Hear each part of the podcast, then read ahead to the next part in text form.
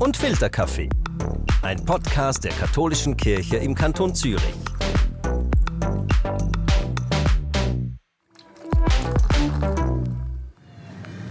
Hallo miteinander. Hallo, hallo. Tun ihr gerne etwas essen? Sehr gerne. Sehr gerne, ja. Ihr seht auf der Karte, heute haben wir, äh, der Tagestauer sind Rigatoni mit Bolognese. Und dann haben wir immer ein Steak vom Tag. Heute ist es Angus Flap Steak. Dazu gibt es Gemüse und Brotkartoffeln. Dann haben wir eine hausgemachte Wurst. Jetzt ist es eine Fenkelsalsiccia. Dann haben wir Spare Ribs, pseudo-japanisch mariniert mit Brotkartoffeln und Blattsalat und das Fleischkäse-Sandwich. Oh la la. Ui, Dario, das ist gerade ein bisschen viel Fleisch, das wir hier angeboten bekommen. Aber es ist, hat ja auch den Grund, wieso wir heute in diesem Restaurant sind. Richtig, genau. Wir gehen der Frage nach, wie das ist mit dem Fleischkonsum und ob man sich jetzt schlecht fühlen muss. Und das ist Grund genug, uns heute auf die Suche nach Antworten zu machen. Welche Rolle hat das Tier in unserem Leben?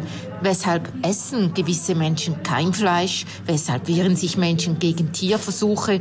Was steckt hinter den verschiedenen Meinungen? Am Mikrofon sind Dario Vereb. Und Susan Giger, zurzeit im Restaurant Metzg, mitten in der Stadt Zürich. Wurst und Brotkartoffeln. Ja, danke vielmals. Suppe Danke vielmals. und Flapsteak. Uiuiui, ui, Dario. Das, diese Wurst, danke vielmals. Diese Wurst sieht super aus. Und auch dieses Steak nebenan. Mm, Und ich mit meiner Linsensuppe sieht auch schön aus. Aber ah, das reizt mich jetzt doch, die Wurst. Ich gebe es zu. Ja, und ich habe es halt irgendwie nicht übers Herz gebracht, auf das Fleisch zu verzichten. Also du isst immer noch regelmäßig Fleisch, trotz Kritik. Ja, ich ein paar Mal in der Woche habe ich eben einfach Lust und da sage ich dann auch ungern Nein dazu. Aber jetzt bin ich ja dieser Kritik auf den Grund gegangen, habe mich damit auseinandergesetzt und weiß jetzt auch, woher sie stammt. Und dann geht mir viel mehr im Kopf rum, wenn ich Fleisch bestelle. Also, wie hast du, bist du genau vorgegangen?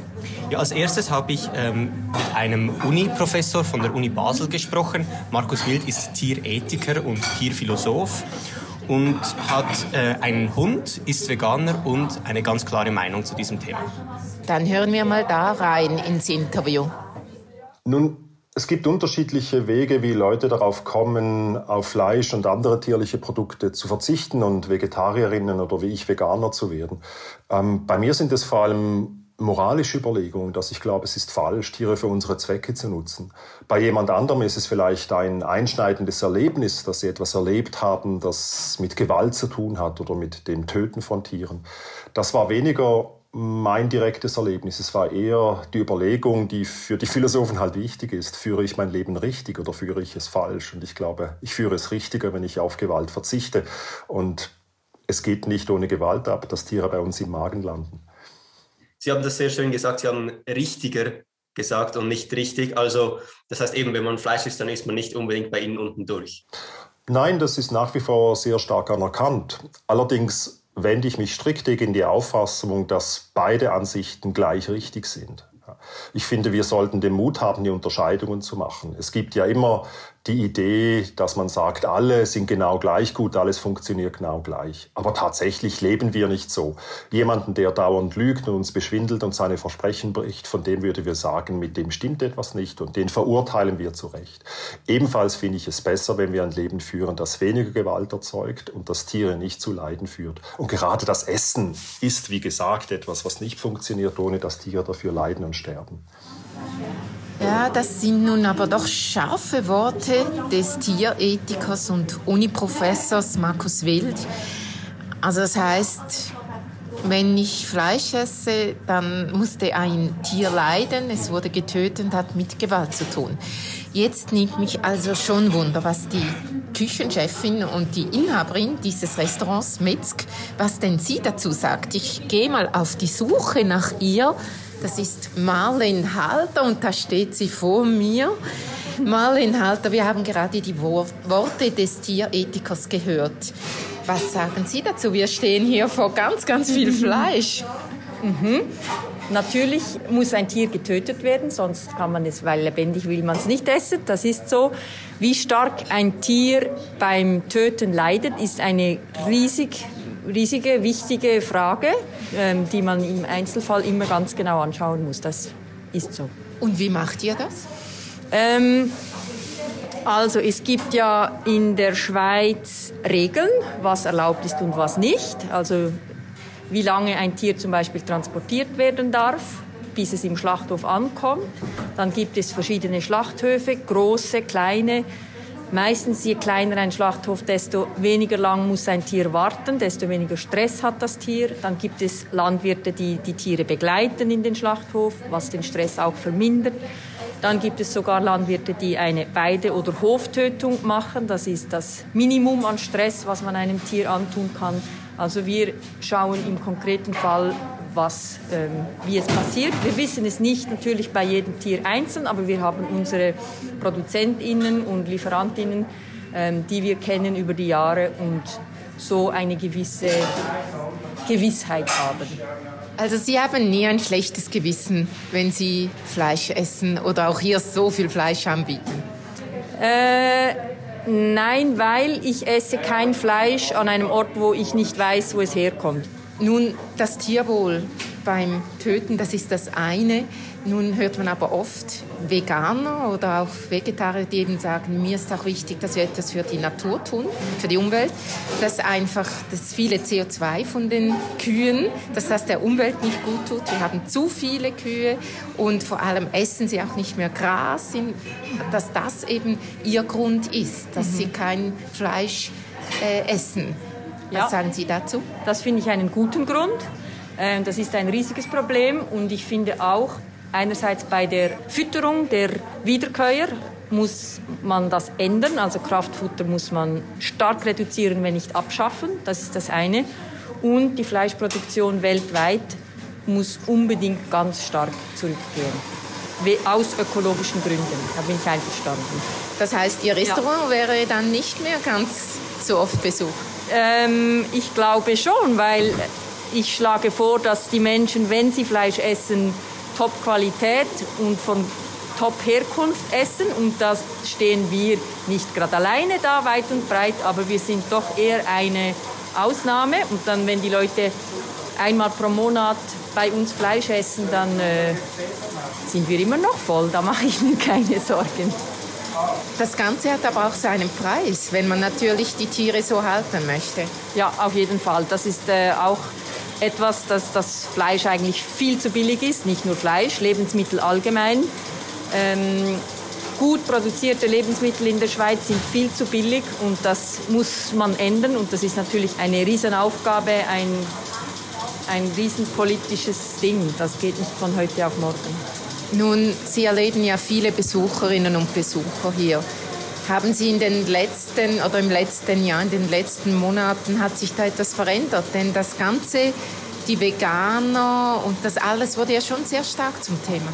Ja, das ist so. Also das, die Metz gibt es jetzt sechs Jahre und als ich sie eröffnet hatte, war Veganismus kaum ein Thema so stark in der Öffentlichkeit. Und jetzt ist es das. Aber wir merken es im Restaurant eigentlich nicht, weil bei, zu uns kommen Liebhaberinnen und Menschen, die sich bewusst ernähren möchten. Ja, vielen Dank, Marlene Halter, für, fürs Erste, für diese spannenden Aussagen. Ich gehe jetzt zurück zu Dario an den Tisch. Du hast das auch alles gehört. Wenn ich so das Ganze zusammenfassen würde, dann heißt es für mich eben, wenn wir Fleisch essen, dass wir das bewusst tun. Dass wir bewusst sind über die Hintergründe, woher das Tier kommt. Siehst du das auch so? Auf jeden Fall. Und mir ist auch bewusst geworden, dass es beim Fleischkonsum eigentlich ja nur um einen Teil dieser ganzen Koexistenz von Tier und Mensch geht. Da gibt es ja beispielsweise noch die Tierversuche. Wir nutzen Tiere, um mit ihnen Experimente zu machen in der Kosmetik, ähm, in ganz verschiedenen Bereichen. Ja, oder in der Medizin, in der Forschung. Richtig, richtig. Und Darüber habe ich natürlich mit dem Tierethiker Markus Wild auch noch gesprochen. Und wie könnte es anders sein? Auch hierzu hat er eine sehr, sehr klare Meinung. Dann hören wir auch da rein. Das sind unterschiedliche Dinge, die hier zusammenkommen. Vielleicht sollte man zuerst festhalten, weil das zu wenig bekannt ist. Nach dem Gesetz in der Schweiz dürfen wir im Prinzip Tieren keinen Schaden zufügen, also kein Leid oder kein Schmerz. Also auch Tierversuche fallen darunter. Das Prinzip für Tierversuche lautet eigentlich Nein, aber. Wir brauchen sie für etwas. Ja. Die meisten Leute glauben Tierversuche ja, aber. Aber das Grundprinzip ist nein. Nur ist unser Tierschutzgesetz sehr schwach. Unser Tierschutzgesetz lässt eigentlich immer die Nutzung von Tieren zu. Deshalb ist dieses Nein aber für Tierversuche sehr schwach.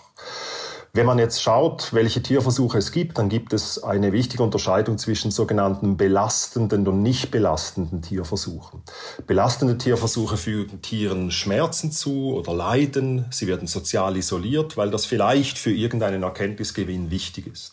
Und diese Versuche sind sehr problematisch, weil sie Tieren auch Leid zufügen. Die nicht belastenden Tierversuche sind sehr oft Versuche, die mit Verhalten von Tieren zu tun haben oder mit ihrer Lebensweise. Die haben mehr mit Beobachtungen zu tun. Bei den ersten Tierversuchen geht es überwiegend um uns. Wir wollen etwas für uns, zum Beispiel ein Medikament oder eine Erkenntnis. Bei den zweiten wollen wir etwas über die Lebensweise der Tiere erfahren. Also das ist schon mal eine erste wichtige Unterscheidung. Eine zweite wichtige Unterscheidung ist, dass eigentlich jeder belastende Tierversuch sinnlos ist, für den wir eine Alternative haben oder eine Alternative haben könnten. Das heißt, wir müssen uns immer überlegen, im Prinzip, ob wir den Tierversuch nicht lassen könnten und stattdessen alternative Versuchsmethoden benutzen. Künstliche Organe, Computersimulation. Ich bin froh, dass wir hier jetzt in der Schweiz endlich fortmachen mit Alternativen und dazu auch ein Forschungsprogramm haben. Aber dazu müsste viel mehr getan werden. Ja, und wenn ich dem Tierethiker Markus Will zuhöre, dann scheint doch sehr klar herauszukommen, auch hier, es ist eben wichtig, die Differenzierung. Also es gibt eben sinnvolle Forschung mit Tieren oder eben weniger sinnvolle. Man könnte sicher noch einiges vorantreiben. So habe ich den Eindruck auf jeden Fall. Ja, und es braucht eben auch hier, wie schon bei der Ernährung, wieder das Bewusstsein und aus dem könnte sich dann eben auch ein Umdenken ergeben. Und ein Grund natürlich, wieso dass es diese vielen verschiedenen Perspektiven gibt, ist auch, dass diese Frage nach dem Verhältnis zwischen Mensch und Tier schon seit Ewigkeiten im Raum steht. Und mit der Geschichte habe ich mich deshalb auch noch ein bisschen für diesen Podcast befasst. Und wo, was, wie hast du das gemacht? Glücklicherweise ist aktuell in der Stiftsbibliothek in St. Gallen eine Ausstellung zu Tieren und ich habe mich dort mit der Kuratorin Franziska Schnorr getroffen und sie hat mich da rumgeführt und einige sehr interessante Erzählungen vorgestellt. Wir haben hier drei Handschriften, die sich drei ganz verschiedenen Aspekten der Beziehung zum Nutztier widmen. Auf der einen Seite links haben wir eine Handschrift mit einer Maultierheilkunde. Wenn man Tiere als Nutztiere hielt und sich ihrer Arbeitskraft bedienen wollte, musste man natürlich auch dafür sorgen, dass die Tiere gesund bleiben. Und wir haben da also als Text eine Maultierheilkunde eines spätantiken Autors namens Vegetius, der über verschiedene Krankheiten von Maultieren und Pferden schreibt und auch Rezepte liefert, wie man diese Krankheiten behandeln kann. Dann ist die Frage natürlich, welchen Wert haben Tiere und diesen Wert kann man auch in Geld bemessen. Das zeigt uns eine andere Handschrift mit der Lex Salica, dem Stammesgesetz der Saalfranken. Und ähm, dort geht es um Tierdiebstähle in einigen Kapiteln. Und für jedes Tier wird ein gewisser Wert angegeben. Also wenn ein Tier gestohlen wurde, musste man es einerseits ähm, zurückerstatten und andererseits eine Buße oder eine Strafe zahlen. Und die Strafe richtet sich danach, wie wichtig dieses Tier mhm. ist. Also für eine Kuh muss man mehr bezahlen als für ein Schaf und für ein ausgewachsenes Schwein mehr als für ein Ferkel. Und als dritte Handschrift haben wir nochmal einen medizinischen Text, aber da geht es nicht um Medizin für Tiere, sondern um Medizin, die aus Tieren gewonnen wird.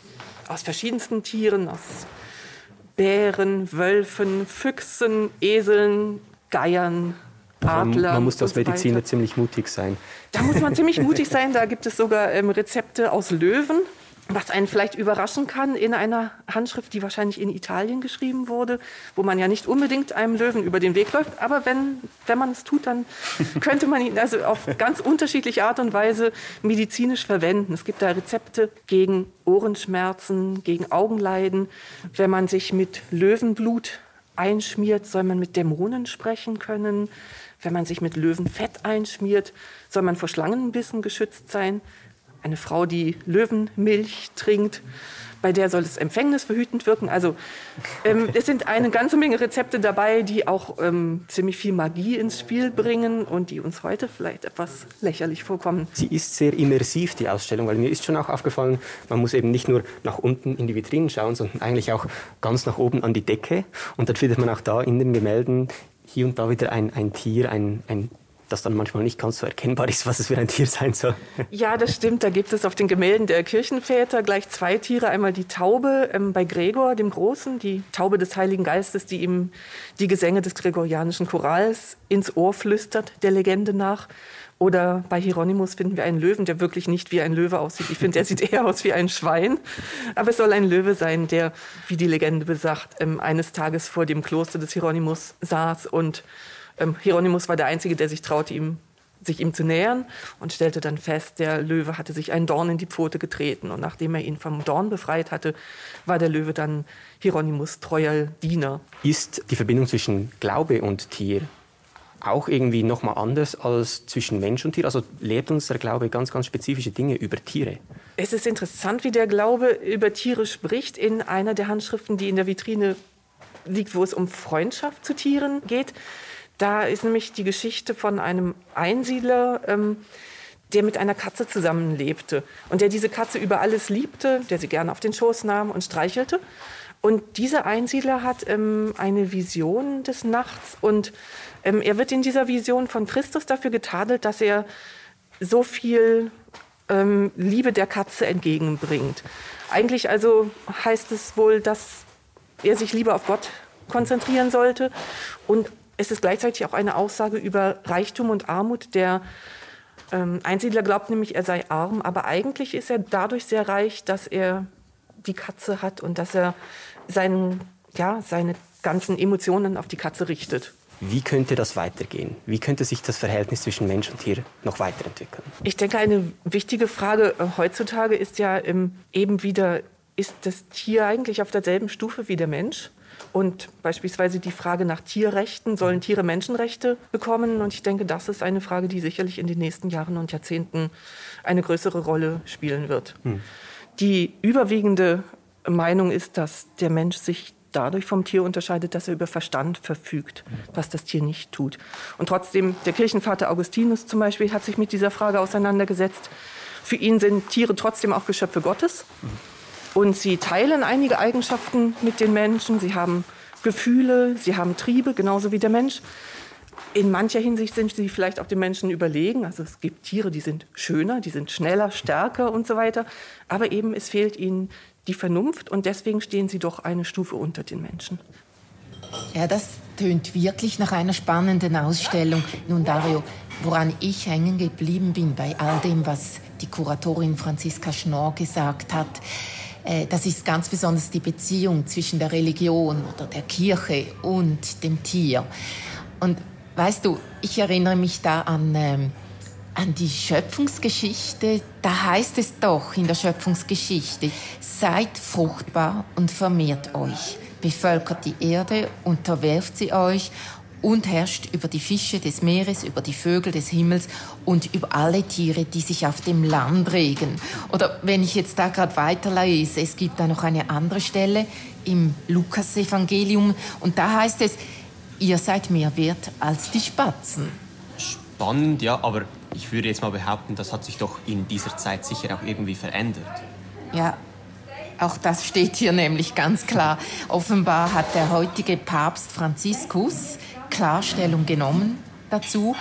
Und äh, das ist noch schön, er bezieht sich dabei nämlich auf seinen Namensväter, den heiligen Franz von Assisi. Man könnte ja fast sagen, das war der erste so richtige Tierschützer. Die Kirche hält an der Ethik fest.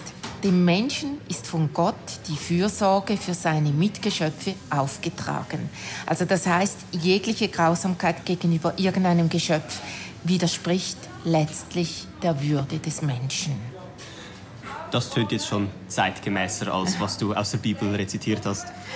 Ja, und was ist denn dir hängen geblieben von dieser Ausstellung? Ich fand es besonders schön, wie die Kuratorin betont hat, dass die Tiere uns eben auch in gewissen äh, Weisen voraus sind, dass sie zum Beispiel vielleicht schöner oder schneller oder stärker sind. Weil ehrlich gesagt hatte ich das jetzt während dieser Ausstellung und auch hier während des Podcasts schon wieder fast ein bisschen vergessen. Wir nutzen die Tiere, machen Versuche an ihnen für die Medizin, dann essen wir sie und herrschen über sie, wenn sie unsere Haustiere sind. Und gerade das ist ja ganz spannend, dieses Verhältnis zwischen Mensch und Haustier. Wie leben wir mit ihnen und welche Lebensabschnitte teilen wir? Da habe ich auch noch mal mit dem äh, Tierphilosophen Markus Wild gesprochen und er hat auch dazu eine klare Haltung.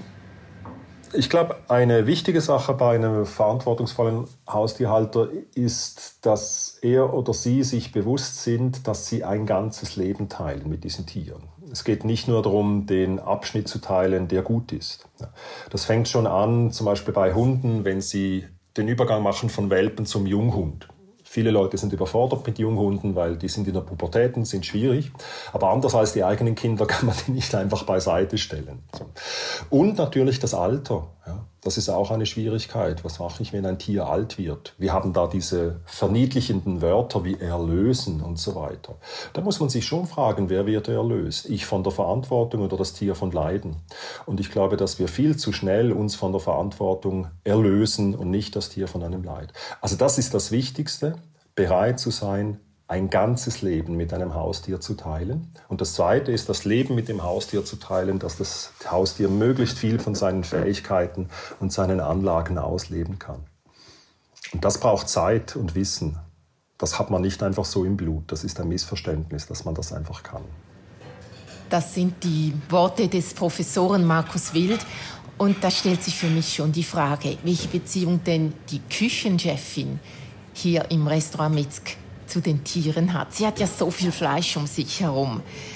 Ja, Marlene Halter, wie sind Sie darauf gekommen, so voll auf Fleisch zu setzen? Ja, das ist ein bisschen, es hat sich so ergeben, das war nicht lange geplant, ähm, auch dass ich ein eigenes Restaurant öffne, das hat sich ergeben, weil ich gehört habe, da, das wird frei und habe mich zuerst ein bisschen aus Spaß beworben und dann wurde es ernst und ich habe einfach sehr gern in dieser Zeit mit Fleisch gearbeitet als, als Lebensmittel. Ähm, also ich, ich nehme auch sehr gerne Tiere auseinander. Also das Metzger macht mir große Freude, auch weil ich Tiere sehr gerne mag und mich das Ganze interessiert, wie sich diese Muskelfasern beim Kochen verändern und wie sie schmecken, unterschiedlich schmecken können. Äh, und ich, ich hätte auch gerade so gut äh, etwas anderes machen können. Es ist halt jetzt Fleisch geworden. Haben Sie selber Haustiere? Nein, ich lebe in der Stadt, in einer kleinen Wohnung. Und ich hätte gerne Tiere, aber ich finde, in einer Stadtwohnung äh, will ich weder eine Katze noch einen Hund. Will ich, will ich Ihnen das nicht antun. Und wie kam es dazu, dass Sie so gerne Tiere haben? Äh, puh, weiß ich nicht. Das ist schon immer so. Also ich bin neben einem Bauernhof aufgewachsen auf dem Land und das genügt zwar nicht. Ich weiß nicht, ähm, Tiere sind vielleicht etwas zugänglicher als Menschen, weil sie äh, weniger kompliziert sind äh, und nicht neurotisch. Ich weiß nicht, das sind schwer zu sagen. Es sind faszinierende Wesen.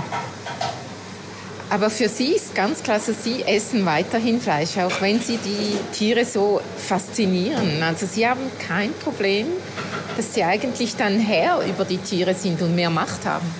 Äh, nein, also das muss man sich sowieso bewusst werden. Also ich meine, auch wenn man ein Haustier zu Hause hat, ist man einerseits natürlich verpflichtet, für dieses Tier zu sorgen, aber man ist immer Herr über das Tier. Also der Mensch ist nun mal über die Tiere, äh, ist ihnen meistens überlegen. Ich sehe mich als spezielles Säugetier, sagen wir mal so. Ich bin ja auch, äh, ursprünglich komme ich aus demselben Stamm und Nutztiere sind für mich, das, das ist natürlich über Jahrtausende entstanden, diese Beziehung mit Nutztieren dass es wie ein Pakt ist. Also ich sorge für das Tier, aber am Schluss will ich was vom Tier. Ich will Wolle, ich will, dass es meinen Flug zieht, ich will Milch und letztendlich esse ich auch das Fleisch.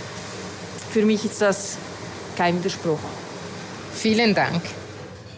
Ja, das tönt jetzt schon erfrischend, einfach unkompliziert. Ja, und wir sind inzwischen beim Espresso angelangt. Filterkaffee gibt es hier nicht oder noch nicht.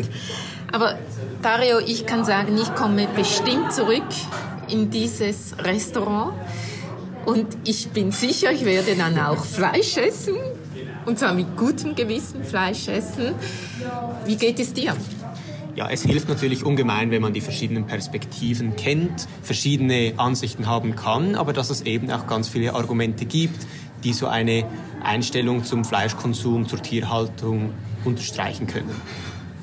Dann machen wir uns jetzt auf und überlegen uns schon das Thema für den nächsten Podcast. Ich freue mich schon darauf. Und ja, dann hören wir uns wieder. Bis zum nächsten Mal.